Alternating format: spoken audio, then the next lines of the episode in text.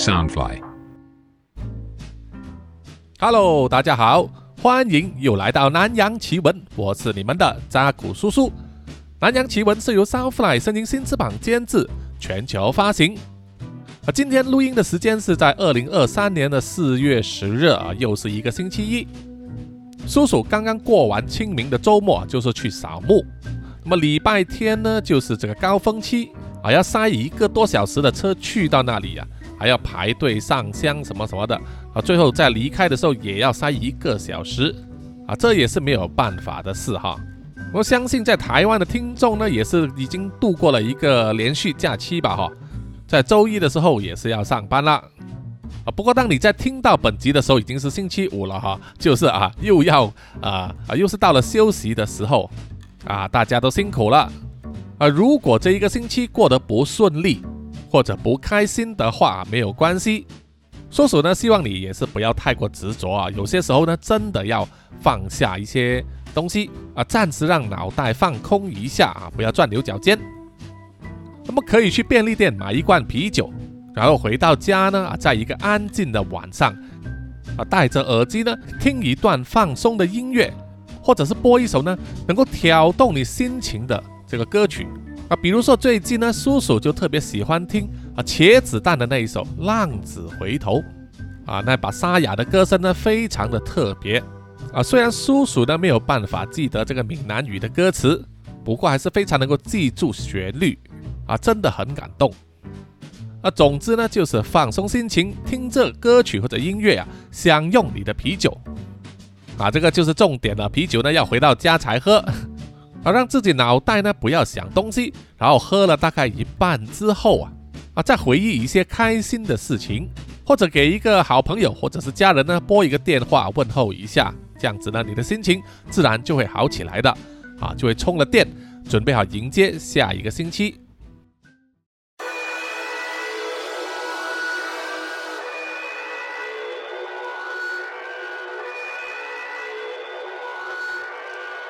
然后本集呢，来到生死难关这个故事的第三集，也就是呃最后一集了。这个故事呢，是由长期听众西里子呢赞助解锁成为主角的。那么西里子呢，是一位啊拥有丰富战斗经验的女战士，她受雇于一名神秘的啊老富豪，专门去对付那些贩卖人口啊、蹂躏妇女的组织或者是个人。啊，之前相关的故事呢，啊，听众可以去回听花玉村还有猎肉者的故事。那么这一次，C D 子呢，就是要出来对付啊，属于印度的一名黑社会老大啊，专门贩卖人口的这个人叫做阿提普。在暗杀他的过程之中呢，就双双卷入了戈宾先生的游戏之中。啊，如果是新听众的话，可以去回听呢扁面人游戏，就会知道戈宾先生的这个背景和来历。啊，他是一个都市传说里面的妖怪，最喜欢的就是设定各种各样的死亡游戏啊，以丰厚的奖金引诱人类来参与和游玩。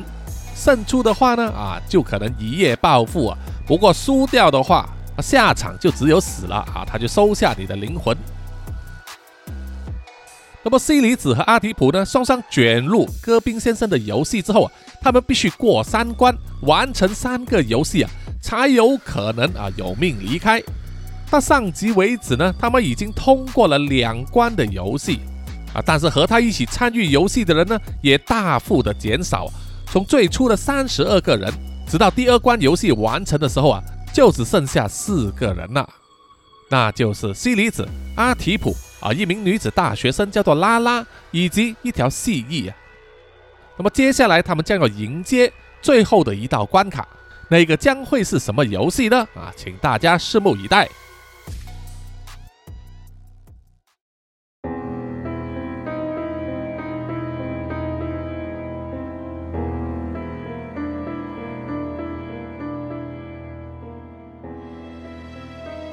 西离子，西离子，你还不快给我醒来！西离子被一阵粗壮低沉的声音叫醒，身体忍不住颤抖。那是他的自然反应，因为每一次听到那把声音的时候啊，他的身体就必须承受痛苦的折磨。在他模糊的视线之中，一个高大的黑影站在他的面前，伸出巨大的手掌勒住了他的脖子，让他难以呼吸。西里子，伸出双手想要把勒住脖子的那只手呢拉开，但这个时候他才发现自己的手居然小了很多，像是幼童的手。那股声音啊，不断的责骂他：“你为什么总是不听我的话？”说完就闪了他一个耳光，让他头昏脑胀，舌头尝到血的滋味。西里子拼命的挣扎，但是都没有用。他依然挣不开那一个强而有力的手，接着西里子就感到整个身体被提了起来，悬在半空，然后快速的往下坠落，整个头呢被泡进了水里面，冰冷的寒意像是利刃一样刺进他的大脑内，还有大量的水从他的鼻子和嘴巴涌入，当残留在肺中的空气都用光的时候，西里子被迫于张开嘴巴，然后啊开始喝水。但是迎来的是更痛苦的压迫感和窒息感，让他的整个肺部就要爆炸了。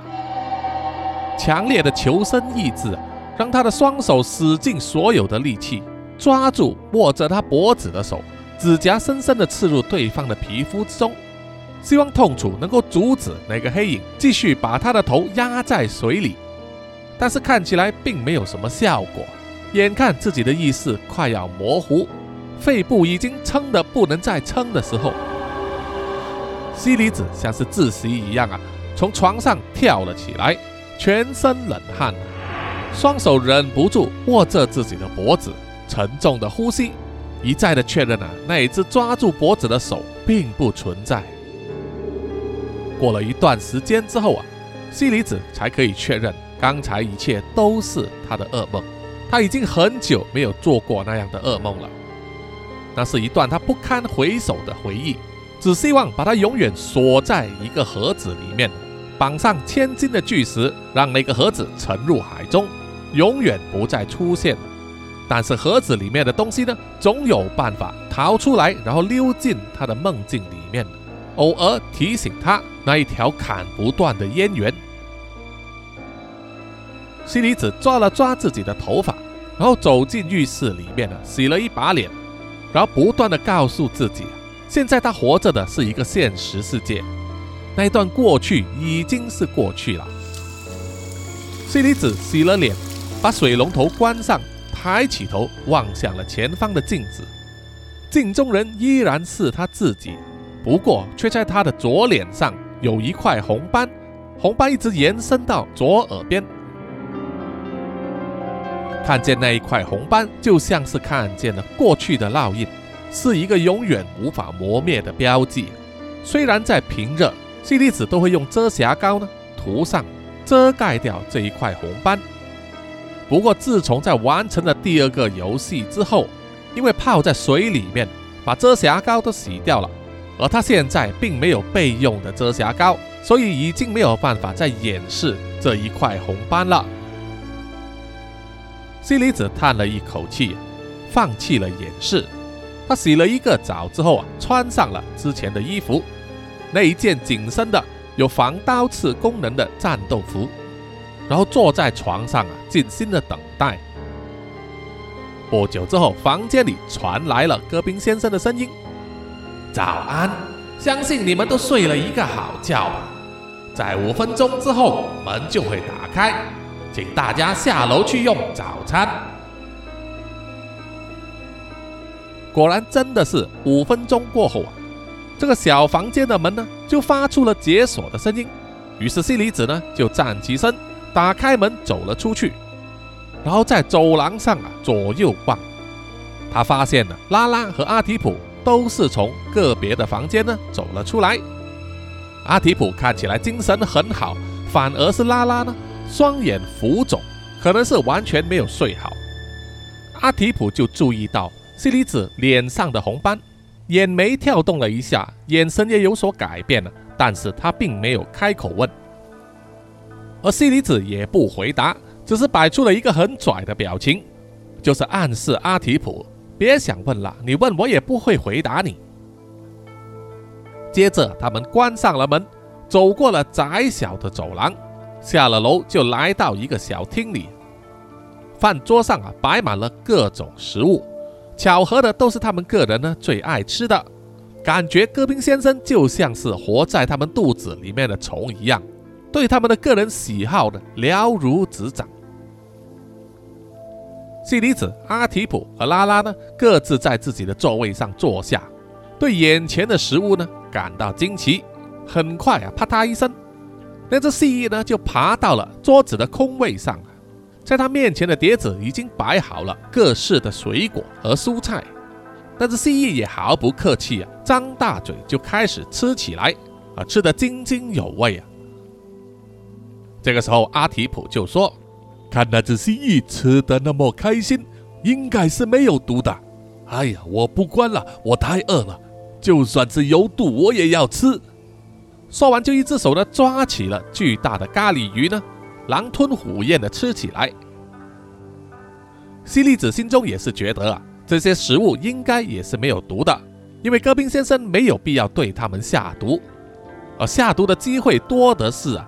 如果真的要毒杀他们的话，又何必花心思设计游戏给他们玩呢？于是啊，西里子就吃了起来，而拉拉看见西里子开始吃之后啊，他也放下心啊，开始吃了。吃了几口之后啊，觉得那个味道真的是很美味，出乎意料之外。啊，没想到的就是拉拉居然哭了起来。之前我的家人都说我挑剔挑食，爱玩爱闹，爱乱发脾气，不顾别人的感受。不知道为什么，今天这一餐虽然简单，但是感觉就像是天下第一的美味。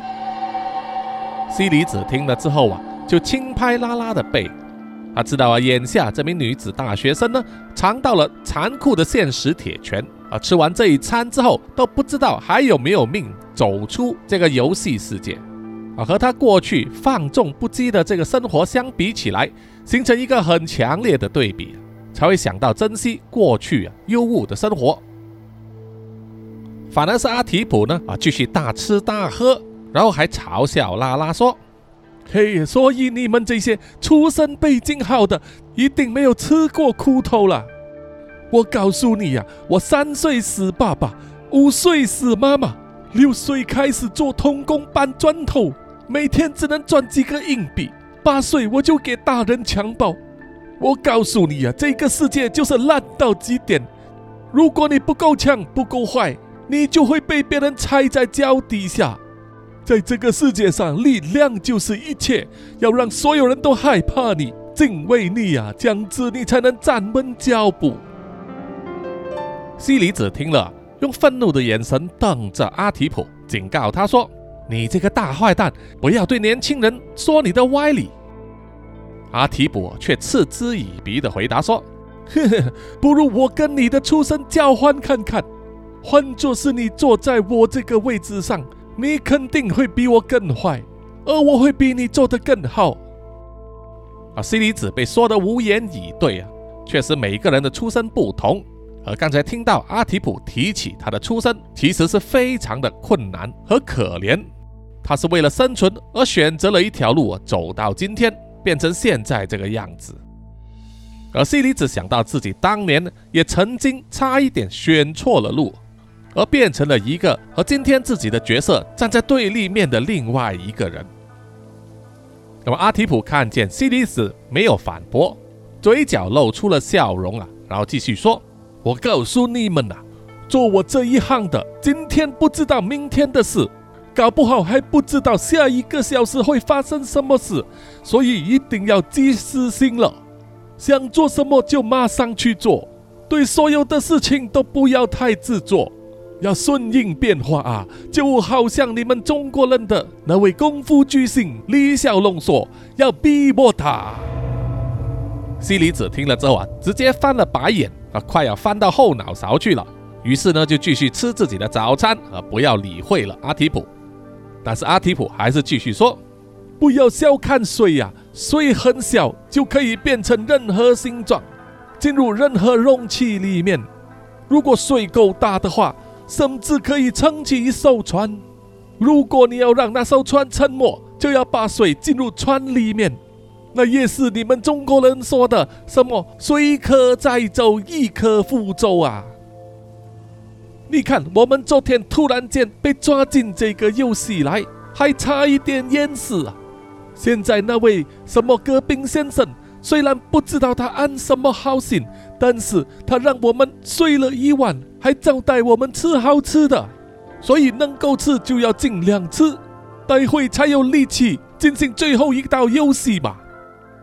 那些黄金算什么？我自己也有，不过你们要分给我，我也不介意。总之，我就是想赢了这场游戏，然后回去我的世界，继续做我每天做的事情啊。西离子就向拉拉打了眼色啊，就是叫他呢不要听阿提普说这么多废话，好好的吃，补充体力啊。确实呢，他们将要进入最后一个游戏，难度很可能是最高的。必须要有最充足的准备啊，才能过关。这个时候啊，突然间响起了戈宾先生的声音：“各位啊，相信你们已经吃饱了吧？五分钟之后，请到门外集合，游戏要开始喽！”啊，听到五分钟之后游戏就要开始，西里子和拉拉呢都放下了手中的餐点，已经没有胃口再吃下去了。反观是阿提普呢，吃得更快。像是要争取每一秒钟把自己吃得饱饱的。果然，五分钟之后啊，他们所住的屋子呢，大门就打开了。于是，阿提普、拉拉还有西里子呢，抱着那只蜥蜴啊，走了出去。而现在外面的场景呢，和他们昨天进来的时候完全不一样。昨天，当他们完成了第二场比赛之后啊，全身都是湿漉漉的。戈宾先生答应说会让他们好好的休息，再进行最后一场游戏，所以只是打开了他们的游戏房门啊，让他们拖着湿漉漉的身体啊走出去，回到他们呢要开始第二场游戏之前那间空白的房间。那么透过打开的门呢，西里子都可以瞧见，在另外一间游戏房呢，之前和他们分开组别来对抗的那名黑社会流氓。一位老人、一个光头壮汉以及一位家庭主妇呢，都是全身湿透啊，皮肤惨白的躺在地上啊，呈溺死的状态，这让西里子呢感到心中不忍。而毕竟呢，现在他们能够生存下来，是因为他们赢了对手而对手呢，这付出了他们的生命啊。然后呢，戈宾先生就打开了一扇门，让他们进去啊，就来到了一间像是独栋别墅的房子里面呢。有客厅，有饭厅，有四间独立的房间，还有卫浴。唯独就是呢，门和窗口啊，没有戈宾先生的指令呢，是不会打开的啊。所以他们只能各自回房休息睡觉，一直到今天呢，准备最后一个游戏的来临。而现在，他们走出了那个独栋别墅啊，面前是一大片啊洁白的沙滩，沙质很幼细，但是呢，没有海水。而这一大片沙滩呢，就在一个像是足球场那么大的空间里面。那么在他们对面的远处，另外又有一间独栋别墅。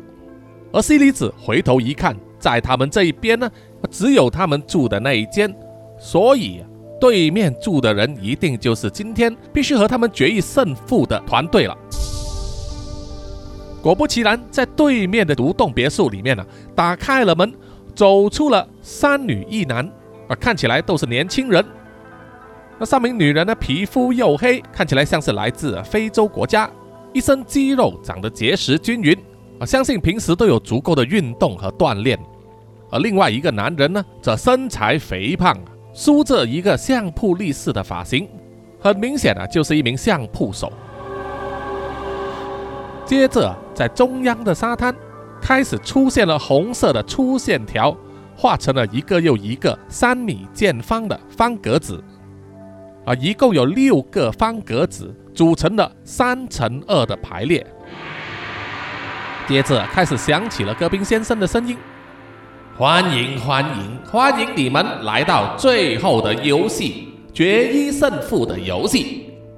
今天这个游戏是源自印尼民间儿童。”最爱玩的传统游戏之一，叫做 Go Back Sodo。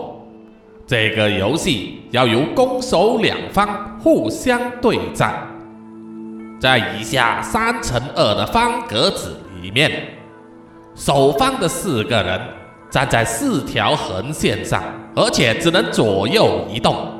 在移动的时候，至少一只腿或者一只手必须碰触到红线。如果少过一只腿或者一只手触碰到红线的话，就算犯规。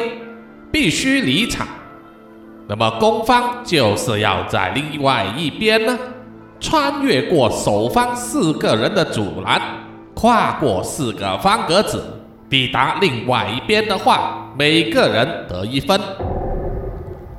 如果攻方在移动的途中被在横线上移动的守方触碰到身体，就算出局。但攻方的四个人都出局之后。就会终止游戏，然后攻守互换，看这一次另外一组能得到多少分数。如果双方得分相同，就再战一局。规则就是这么简单。有什么疑问可以现在提出。双方人马互相看了对方一眼啊，又检视了地上的方格子。大概猜到这个游戏的运作方式，然后啊，阿提普就举手问：“所以守方就是要触碰攻方的身体嘛？如果速度太快，一下子太过用力，也是情有可原吧？”戈宾先生回答说：“那个不在规则的限制里面。”那么听到了回答之后啊，阿提普和对面的那个相扑力士都露出了微笑。显然，他们两个人都有同样的算盘，就是说呢，守方必须触碰攻方的身体啊，即使用力过度，比如说殴打伤害到对方，都是可以的啊，那并不在规则的限制之内，而攻方就只能闪躲。所以，如果开局的时候呢，担当守方是比较有利的啊，他们可以刻意的使用暴力了，伤害了攻方的人员的话。到了攻守互换的时候，攻方变成了受伤的守方，守备力当然是大大的减弱，就很难阻止从守方变成攻方的人呢去得分了。西里子听到阿提普这么问呢，当然心中也非常了解阿提普的这个想法。确实呢，在开局的时候担任守方占有非常大的优势，而且他们现在这一边呢，其中一个人是一只蜥蜴啊。基本上完全帮不上忙，啊，加上拉拉呢本身就是女子大学生，并没有什么战斗力，运动神经也比不上对面那一组的三名黑人女子，所以他们这一组啊先天的劣势更加的明显。戈宾先生接着宣布：“现在我来选出第一局的攻守双方位置。”阿提普就靠近了西里子啊，问他：“嘿，不管待会我们是攻方还是守方，你有什么战术方面的建议吗？”西里子想了想，就点点头。于是他们就围成了一个小圈，小声的商量起来。而另外三名黑人女子以及那名相扑律师呢，同样也是在小声的商量。不久之后啊，戈宾先生就宣布。今天的第一局，攻方是西里子、阿提普、拉拉和蜥蜴；守方是瑞拉、沙地、泰瓦及云龙招太郎。三名黑人少女和相扑力士啊，听到他们被选为首方，忍不住欢呼起来，因为他们知道啊，取得了优势。而阿提普虽然心中有点失望啊。用凌厉的眼神瞪视着对方，还往地上吐了一口唾液，以表示挑衅。总之，双方在开局之前呢，火药味已经非常的浓烈了。那么，在开局之前，担任守方的三名黑人女子和相扑力士就分别站在四条红线上。他们选择的排列呢，就是第一条线由瑞拉来负责，第二条线则是沙地。第三条线是泰瓦，而守着最后一条线的，这是云龙招太郎。啊，这是一种非常注重守备的方式，因为云龙招太郎呢身体庞大，在两个方格子长达六米的宽度里面呢，云龙昭太郎如果站在中间，张开双臂的话，几乎就占据了一半以上的宽度，要越过他的手背啊，非常困难。而站在前三排的三名黑人女子瑞拉、沙蒂和泰娃呢，也开始做热身运动，拉筋啊，伸展筋肉，准备迎战。而担任攻方的西里子这一边，他们选择进攻的次序啊，也是很重要啊。当然，戈宾先生刚才独处的规则里面呢，并没有限制，每次只能一个一个进攻啊，所以他们要一起进攻也是可以的。不过，因为活动空间的宽度也只有六米这么宽，人太多的话也会碍事，难以闪躲。于是，西里子就想出了一个计策，在和阿提普以及拉拉商量过后啊，觉得可行，于是啊，他们就摆好了阵势，准备进攻。好了，现在游戏正式开始，攻方开始进攻吧。随着戈宾先生下令啊，整个现场的气氛变得紧张起来。守方的瑞拉、沙蒂、泰瓦和云龙招太郎呢，都站在红线的中间部分，并且随时准备往左右移动，拦截攻方。这时，站在最前方的瑞拉呢，就发现了，在攻方的那一边，他只看见西里子、阿提普和拉拉三个人，那只蜥蜴去了哪里呢？于是他马上向后方的同伴啊通报，那只蜥蜴一定是躲在攻方三个人的其中一个人的背后。这样子，如果那个人突破了的话，就可以同时得到两分了。所以他们必须多加注意啊，到底谁的背后是背着那只蜥蜴？不过啊，瑞拉心中有数啊，眼睛一直瞪着西里子，因为在开局之前他就一直看见。西里子手上都抱着那只蜥蜴，所以对他呢格外留意。而攻方第一个先行动的是西里子，他往前走了几步之后啊，身体开始做出左右移动的假动作，就是要试探啊瑞拉，看他会不会露出破绽。而瑞拉也非常的小心，尽量张开双臂，以防止西里子从他的手臂之间穿过去。而双眼也紧紧盯着西里子的眼睛，尝试在他的眼神之中看出他动作的端倪。那么西里子本身呢，身手就非常灵活，而肌肉柔软又有弹性，敏捷度超越普通人啊，所以在他的行动之中，大多数呢都是采取打带跑的战术。如果说到要逃跑的话，真的没几个人能够追上他。果然，瑞拉呢就发现西里子的眼睛微微的看向了自己的左边，然后身体就快速移动，所以断定呢西里子一定是往他的左边进攻，所以啊他的身体微微一沉呢，就要往左边跳跃过去。没想到的是，西里子的身体只是往左边呢晃动一下，然后就快速的往瑞拉的右边进攻，身手快的。连瑞拉也始料不及，他要伸出右手去抓西里子的时候呢，西里子已经越过了他，冲向了沙地。沙地和泰瓦同时都看见西里子从瑞拉的右边穿越过来，于是他们纷纷往右移动拦截。而西里子一个踏步，趁着沙地伸出左手要来抓他的时候呢，一个低头就往左闪过。越过了泰瓦的防线，直向云龙招太郎冲过去。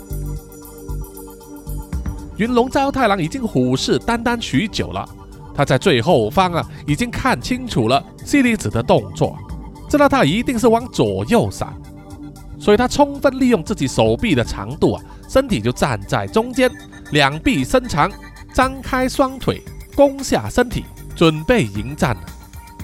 所以，不管西里子从他左边或者是右边要穿过，他的身体只要少做移动，一定会碰到他。那么，正当云龙招太郎信心满满的认为一定逮得住西离子的时候啊，而西离子居然没有往左右闪，而是直线冲刺，来到了招太郎的面前。招太郎才察觉不妙啊，张开了双臂，马上往中间收拢。如果他抓住时机的话，他的巨大双掌就会重重的拍在西离子的左右耳上。那么久经锻炼的相扑力士的双掌啊，力量非常强大，足以让西离子呢脑震荡、晕眩过去。只是啊他的双掌还没有完全收拢的时候呢，西离子的身体就往上纵身一跳，充分利用了相扑力士会攻下身体的这个特性，从他的上方一跃而过，直接抵达了红线的另外一边。戈宾先生马上喊出：“攻方先取得一分。”在他宣布之后啊，瑞拉、沙地、泰瓦和招太郎呢，都露出不敢相信的神情。他们四个人呢，居然都没有办法阻止西里子的攻势。不过即使如此呢，招太郎反应也是很快啊。被西里子越过之后，他就看见西里子的背后并没有挂着蜥蜴。所以马上回头对着前方的瑞拉呢大喊，叫他注意攻方的其他人。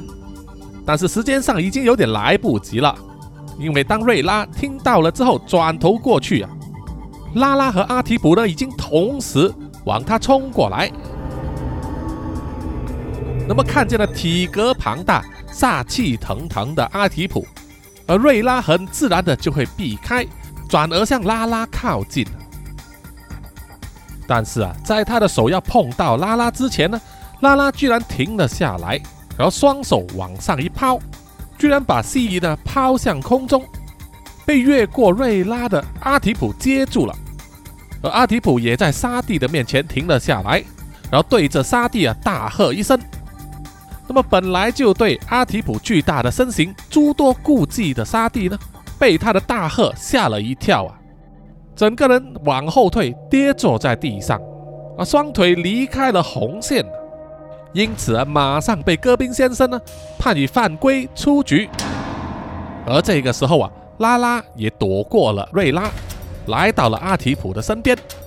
那么由于沙地出了局呢，所以给攻方的拉拉和阿提普呢很大的活动空间。他们两人背对着瑞拉，紧紧望着眼前的泰瓦。以及在最后面呢，暴跳如雷的云龙招太郎啊，在那边不断的大骂，为什么瑞拉和沙地居然守不住他们两人？而那一份重大的压力，很多就落在泰瓦的身上，让他非常的紧张，全身冒汗，因为在他面前呢，就是攻方的三个人，随时准备闯关。西里子在界外呀，大声的鼓舞。叫瑞拉和阿提普呢按照计划进行。于是阿提普呢一手就把蜥蜴啊夹在他的腋下，然后和拉拉呢不断的做出左右移动的假动作，就是想要让泰瓦混淆，找出他的破绽，然后一起穿过去。在守方最后一道防线的云龙招太郎不断的呐喊着，在提醒泰瓦要小心。啊，招太郎非常的着急和急躁，因为他的大意呢，已经让西里子突破了他的防线了，他不想再犯错一次。他现在呀，是恨不得冲上前去抓住阿提普和拉拉两个人，只不过是他限于呢动作的范围被限制了。那么，正当泰瓦紧张兮兮的一直盯着阿提普和拉拉左右晃动的时候啊，突然间。拉拉移动到了阿提普的身前，阿提普啊蹲下身子，把双掌放在地上，让拉拉踩在他的手掌中心，然后他就大喝一声，用全身的力气托起了拉拉，而拉拉也借力纵身一跳，越过了泰瓦的上头，突破了第三道防线。那么这已经是第二次属于西里子那一边的攻方呢，从守方的头上啊越过。一再被这种伎俩得逞，守方当然是非常的愤怒啊，尤其是云龙招太郎。于是他就趁着拉拉跳过了泰瓦着陆的时候，窜身上前，使出横扫腿，踢中了拉拉的小腿，拉拉应声跌倒啊，而且表情痛苦。那么阿提普看见了，也大为紧张，忍不住大喊了一声：“哎，美女，你没什么事吧？”然后愤怒的往前冲，啊，也不管泰瓦就在他的面前了，直接把他撞开，对着招太郎挥拳。而招太郎也伸出双手啊，抓住了阿提普的拳头，两个人变成十指紧扣啊，互相角力。但是因为两个人的力气相当，所以一时之间也分不出胜负。这个时候，戈宾先生就宣布，攻方两人出局，一人得分，总得分是两分。回合结束，准备攻守互换。听到了戈宾先生这么说，招太郎大惊失色。他明明阻止了拉拉，触碰了他的身体啊，当然就是让拉拉出局了。那么第二个出局的人当然是阿提普了啊，他碰到了，他主动上前冲撞啊，触碰到了泰瓦还有招太郎的身体啊。虽然目的是想要啊替拉拉出气，不过犯规就是犯规啊，就是出局了。但是怎么又让攻方得分呢？招太郎回头一看啊，原来是那只蜥蜴，一直都趴在阿提普的背后啊。趁着阿提普往前冲的时候呢，他就落了地，以极快的速度往前爬行，从招太郎的脚底下穿过，到了另外一边，所以就得分了。所以目前的局势就是西里子的这一组呢优先得到两分。那么在下一局攻守互换的时候，如果招太郎的这一组啊无法得到超过两分的话，就会被淘汰出局，然后就是负死了啊！当然还有另外一个可能性，就是要平手啊，必须也得到两分。而这种情况并不是招太郎所预见的，然后他就看见了被阿提普冲撞的泰瓦呢，趴在地上啊，痛苦的呻吟啊，很可能是受伤了。于是招太郎就大声的向戈宾先生控诉啊，说攻方的阿提普故意攻击他们的人呢，导致泰瓦受伤。不过戈宾先生呢，并没有接受招太郎的控诉啊，因为本来这个游戏就是容许肢体接触啊，即使做的再粗暴啊，也不受限制。那么招太郎已经对拉拉呢发出攻击，踢中了他的小腿。现在拉拉呢小腿也是肿起来了一块呀，剧痛难当，连站都站不稳。所以阿提普呢主动上前呢，触碰和冲撞到泰瓦呢，并不算犯规。所以啊，现在双方都有一个人受伤，而且现在最大的问题就是招太郎这一方呢得分落后，而且变成了攻方。而这个游戏本身呢，就是对守方比较有利，所以呢，整个天平呢，突然间倾向了西里子这一边，啊，优势都转换过去了，这让招太郎呢非常的担忧。西里子啊，给拉拉检查伤势，看到他的小腿呢肿起来了，啊，因为现场呢又没有什么急救或者冰敷的用具，只能硬撑下去。不过他也知道。这样子呢，已经大大限制了拉拉的行动，所以在下一局他们担任守方的时候呢，只能寄望在西里子自己和阿提普身上了。阿提普啊，脸臭臭的走过来对西里子说：“那个操他妈的日本鬼子，居然弄伤了我们的美女啊！下一局我一定要给她好看，不如就把我排在第一条防线。”然后把拉拉放在最后面吧，他们来一个我就打一个，把他们全部打到残废。只要我前面能够阻止他们呐，那么站在最后方的也就无足轻重了。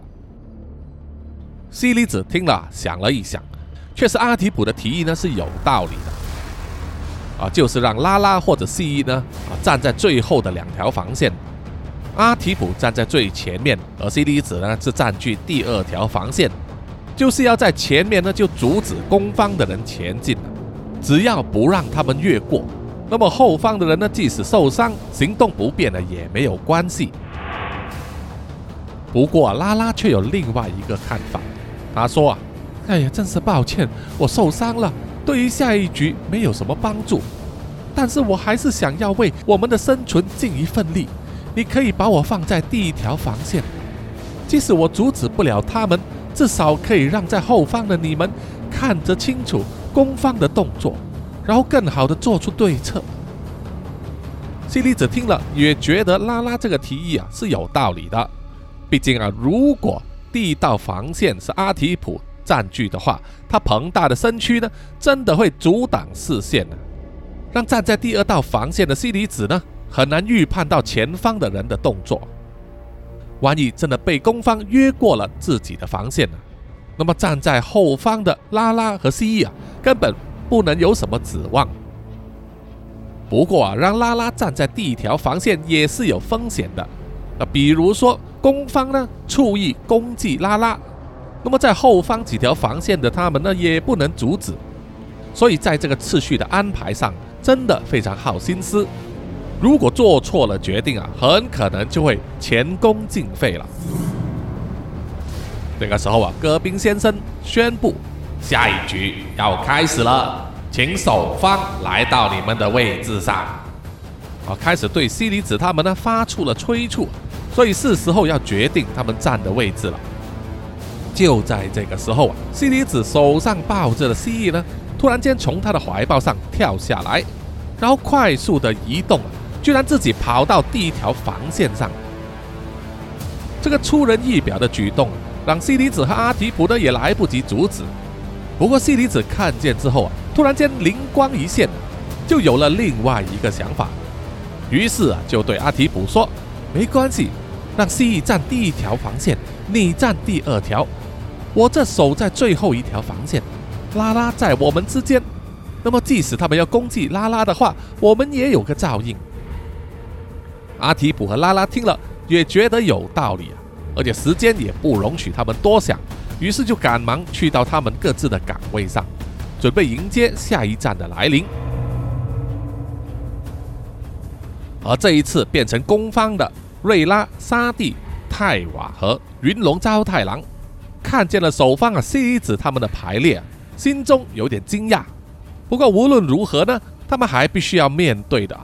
考的完全是临场反应，加上啊泰瓦已经受了伤，行动慢了很多，所以云龙招太郎呢就是非常期望啊，除了自己以外，瑞拉或者沙地其中一个人至少要得到一分，那么也能争个平手啊。到了第三局他们再次成为首方的时候呢，可能就改为招太郎啊打头阵。而二话不说就把前来攻击的人呢全部打成残废啊，那么他们就能稳操胜券了。不过啊，想象归想象，想象是很丰满的，但是现实往往非常的瘦削。而且招太郎心中呢早就有自己的一条算盘了，他为了自己生存下去啊，可以牺牲另外三名伙伴。所以当招太郎看见。西里子他们摆出的阵势之后啊，就叫受伤的泰瓦呢当前锋去做牺牲打，啊，一直说服他说那条蜥蜴根本不足以畏惧，可以无视而直接冲向阿提普，即使被他触碰到啊也没有关系，就是要缠住他，好让瑞拉和沙蒂呢同时进攻，只要越过了阿提普，受伤的拉拉也不足为惧，啊，只是在守最后一关的西里子呢。就是他们两个之中有一个人要牺牲，挡住西里子啊，让另外一个人过关就行了。这一种牺牲打的策略啊，瑞拉、沙蒂和泰瓦听了之后啊，都不觉得是好策略。但是碍于招太郎强烈的气势，而且在四人之中，招太郎的力量最强，而不得不服从于他，所以也只好无奈的接受了。好，攻方请上场。游戏开始，啊！格宾先生下令之后，瑞拉、沙蒂、泰瓦和招太郎呢一字排开啊，成一条横线，所以看不出他们的进攻次序。啊，不过对于站在第二条防线的阿提普来说没有关系啊，他杀气腾腾的运起全身的力量，肌肉上的青筋暴现，骨头咯咯作响，摆明就是要攻击每一个站在他面前的人。啊！要重重的伤害他们，那种气势啊，让打头阵的泰瓦呢，当然是更加的惧怕了。因为在上一局的时候他已经被阿提普呢攻击了一次，到现在依然觉得呢肋骨隐隐作痛啊，可能有裂开了。但是碍于目前的形势啊，他必须做先锋，不过依然掩盖不住他心中的恐惧。不过当泰瓦开始往前冲的时候啊，他无视那条蜥蜴，直接呢就是在考虑如何能够转过阿提普的空隙。啊，人都有求生的本能，人不为己，天诛地灭。啊，泰瓦心中有一万个理由呢，告诉自己啊，绝对不能牺牲自己去纠缠阿提普。啊，因为被他的巨大身躯压住的话，可能连命也丢了。不过，连泰瓦自己也意想不到的就是，当他要跨过蜥蜴的那条线的时候，还以为完全没有战斗力、不受控制的蜥蜴呢，居然跳了过来。啊，因为这种动物的速度呢，快得惊人。一跳过来就趴在泰瓦的大腿上，吓得他大叫一声，跌倒在地上。而蜥蜴又会从泰瓦的大腿呢跳回到红线上，啊，完美的降落。首方获得一分，现在总分是三比零了。戈宾先生宣布啊，可让云龙招太郎呢更加的愤怒啊，忍不住对着泰瓦破口大骂。叫他冲上前去干扰阿提普，怎么会给一条蜥蜴搞得出局了呢？泰瓦一时之间也是不知所措啊，啊，被判出局，再加上被招太郎辱骂啊，所以情绪就崩溃了，哭了出来。招太郎也不理他，就在瑞拉和沙蒂的背后啊用力一推，叫他们马上行动。那么瑞拉和沙蒂啊被这么一推也没有办法。马上起步快跑，分别从两边进攻。那么站在红线中间的蜥蜴呢？两只眼睛快速闪动啊，像是非常清楚呢。两个人啊，他也只能阻止其中一个。于是他就选择向瑞拉跳过去。不过瑞拉当然早有准备，当要靠近蜥蜴的时候呢，他就特地用力踩在沙滩上啊，一瞬间减慢了速度。那么看到蜥蜴。扑跳过来的时候呢，已经能够预判到他的动作，于是他就跳起来，紧紧的闪过了蜥蜴的扑杀，越过了防线。于是呢，瑞拉和沙蒂两个人都通过了第一条防线啊，就站在阿提普的面前。这个时候啊，招太郎也开始行动了。啊，作为摔跤手呢，因为他们长期训练呢，就是要八字开脚。所以他们直线前进的速度啊非常快，反而左右移动比较困难。所以招太郎看准了蜥蜴跳动的空隙呢，就越过了它。不过啊，在穿过的时候呢，招太郎还一只手抓住了坐倒在地上的泰瓦，然后手臂用力一挥，把泰瓦整个人的身体呢扯了起来，把泰瓦的身体当作是东西一样啊抛向了阿提普。阿提普的反应当然是挥拳面对了啊，所以呢，他挥出了重拳，就打在了泰瓦的脸上，打得他面容扭曲，下巴脱臼，还打断了几颗牙齿，晕死过去。啊，招太郎就是趁着这个攻击的空虚呢，对着瑞拉和沙蒂大喊，叫他们冲过去。而瑞拉和沙蒂啊，也是顾不了这么多，直接要冲过阿提普的防线。啊！不过阿提普的反应也很快，他不会因为重伤了泰瓦而犹豫，把他转身呢踢出了一腿，结果踢中了沙地的右腰，把他整个人的身体呢踢到一米之外，倒地不起，搞不好也是内伤了。但是这样子却让瑞拉呢越过了他。那么当瑞拉来到第三条防线的时候啊，拉拉呢因为受了伤啊，只是站在那里一动不动啊。所以瑞拉能够轻松的越过，而剩下在他面前的只有最后一道防线的西里子了。那么阿提普在踢开了沙地之后啊，回身又站在红线上，摆出了战斗姿势。而因为他的体格庞大呢，身边的空气啊，其实是不足够让体格同样庞大的招太郎呢穿过去，所以自然他也成为招太郎的第一道障碍了。而阿提普和昭太郎啊两个人互相瞪视着对方，感觉就是一山不能藏二虎，两个人好像天生就结下了恩怨一样，容不得对方的存在啊。阿提普露出笑容，对昭太郎说：“呵呵，你这个日本鬼子，拿自己的同伴来当火把，也算是够毒辣的了。我很欣赏啊，不过同时我又很讨厌你这种出卖同伴的人。”所以今天我就要杀掉你，绝对不会让你有命越过我的防线的。啊，昭太郎并没有回答，只是冷冷一笑啊。不过他心中却非常的焦虑，因为现在他们这一组呢，唯一有机会得分的就只剩下他和瑞拉两个人了。而且即使两人都能得分，也只是平手而已。万一有一个人失败无法得分的话，那么他们就死定了哈。所以这一个求胜率呢实在是太低了，怎不叫昭太郎焦虑呢？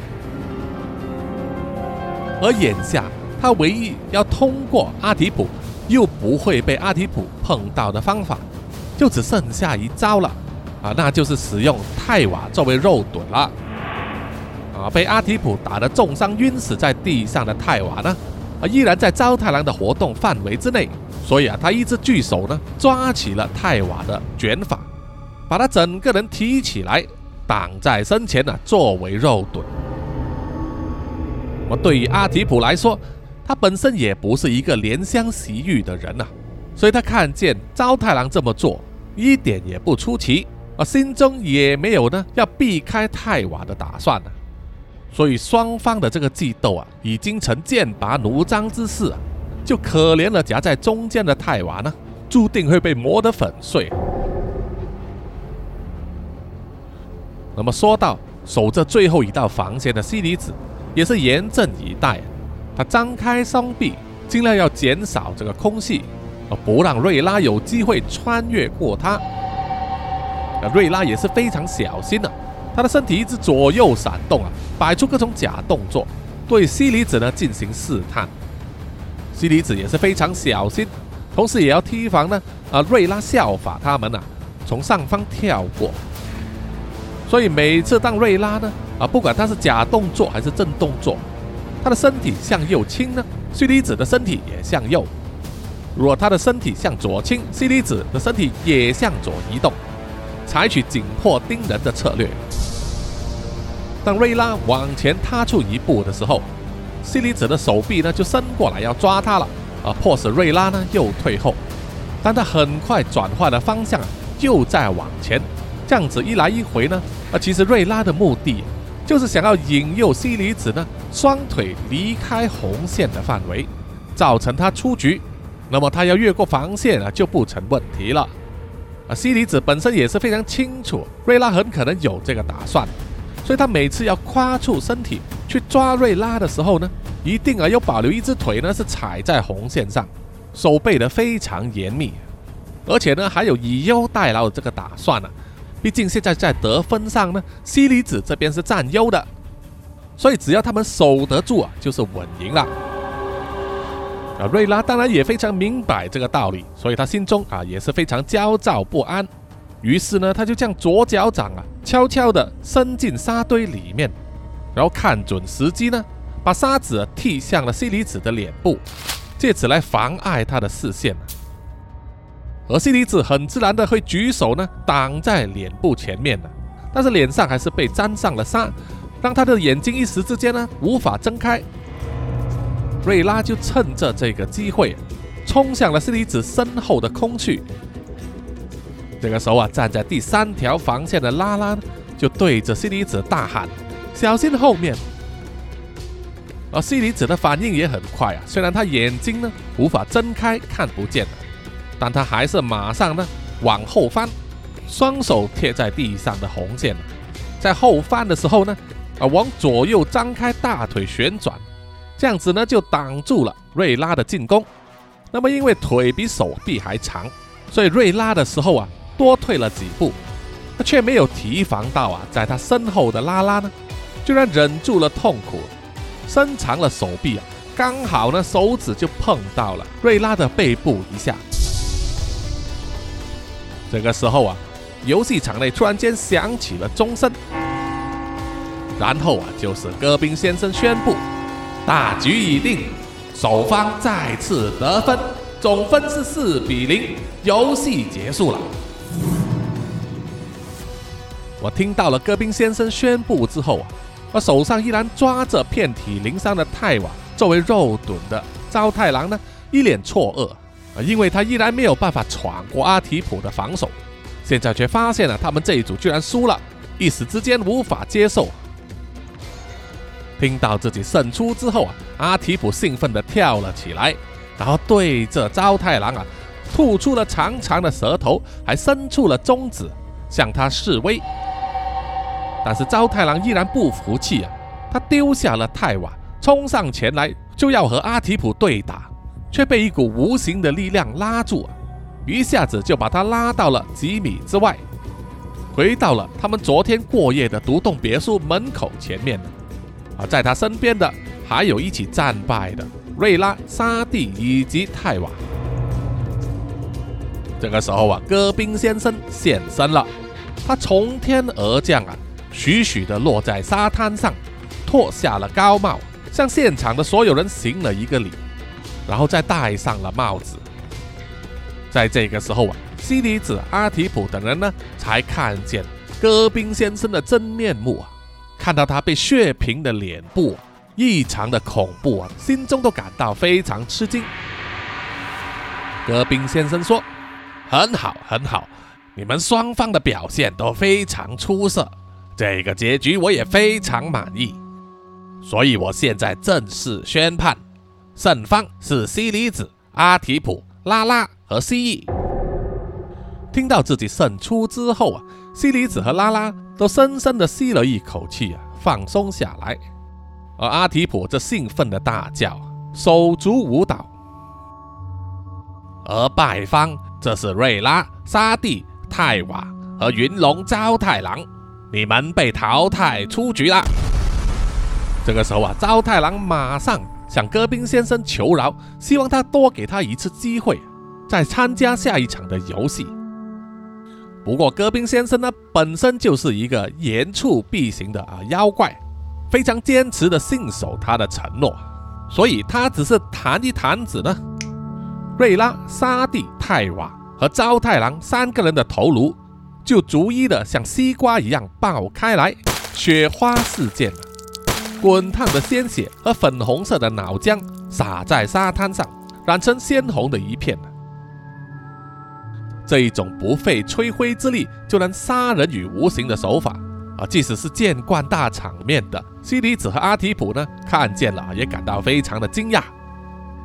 戈宾先生转过头来对着他们说：“恭喜你们四位胜出了游戏，依照先前的承诺，那一批重量达到五吨的黄金就会平均分给你们。”我会把你们传送回去你们原本的地方，和你们的那一份黄金一起。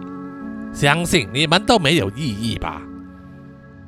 啊，刚刚才完成了这个生死攸关的游戏，算是捡回了一条命啊！所以一时之间呢，西里子也想不起来有什么要问，反而是阿提普呢，啊，率先呢举手发问说。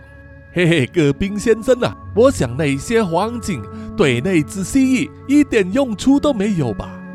不如这样子，我把蜥蜴带回去养，你就把它的那一份一起给我吧，当做它的生活费。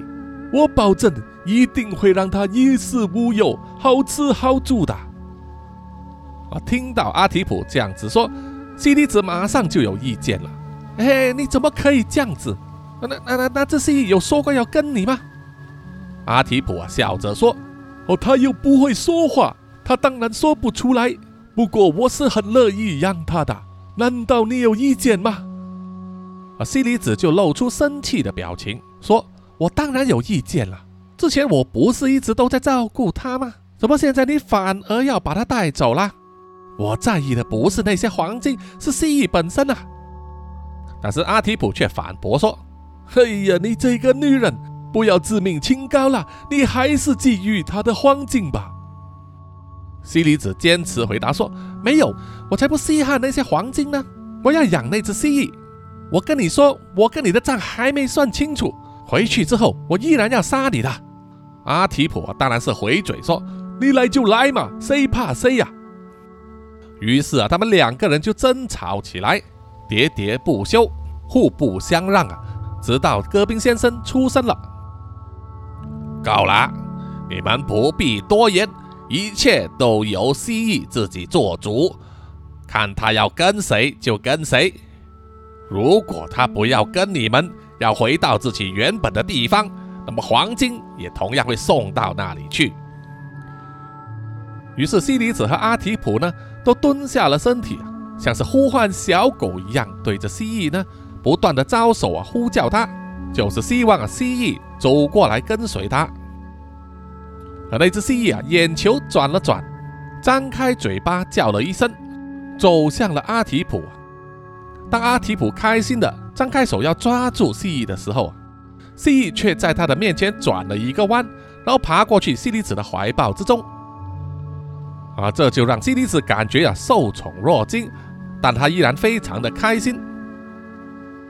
戈宾先生点点头啊，就说：“好的，我明白你的意思了。”蜥蜴说要跟随西里子，但是黄金就留给阿提普了。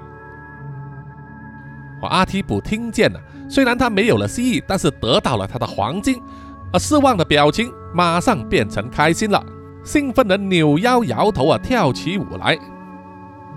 最后啊，戈宾先生呢就脱下了他的高帽啊，再一次向西里子、阿提普、拉拉和那只蜥蜴行礼，然后跟他们说。好，现在我就送各位回去！你们这一次胜出了游戏，在未来的日子，我依然有可能会向各位发出游戏的邀请，不过你们可以选择参与或者拒绝。如果有机会的话，我们到时再见了。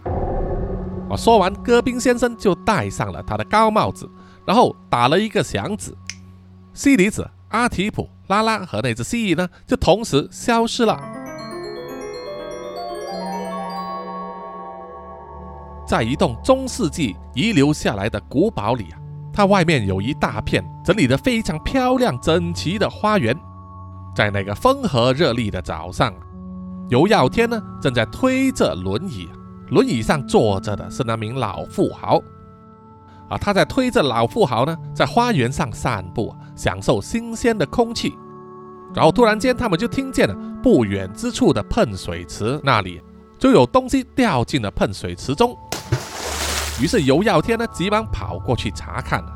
只见在那一个巨大的由大理石砌成的喷水池里面啊，坐着一个人，正是全身湿漉漉的西里子，手上还抱着一只蜥蜴。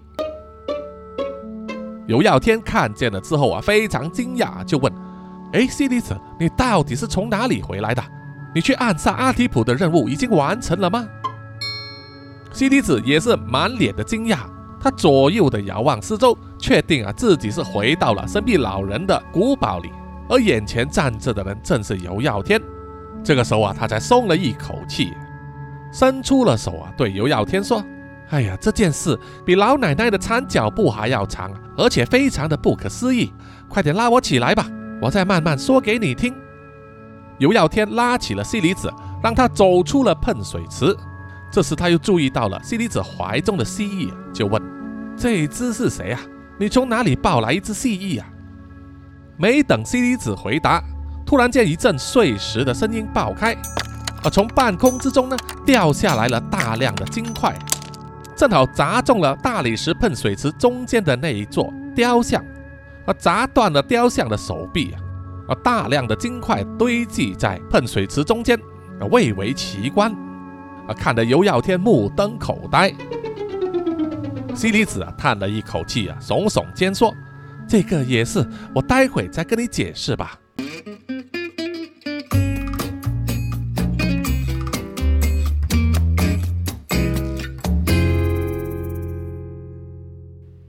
好，本集的南洋奇闻故事啊，生死难关呢啊，就到此结束了啊！谢谢各位听众的收听，希望大家都喜欢这一个创作故事。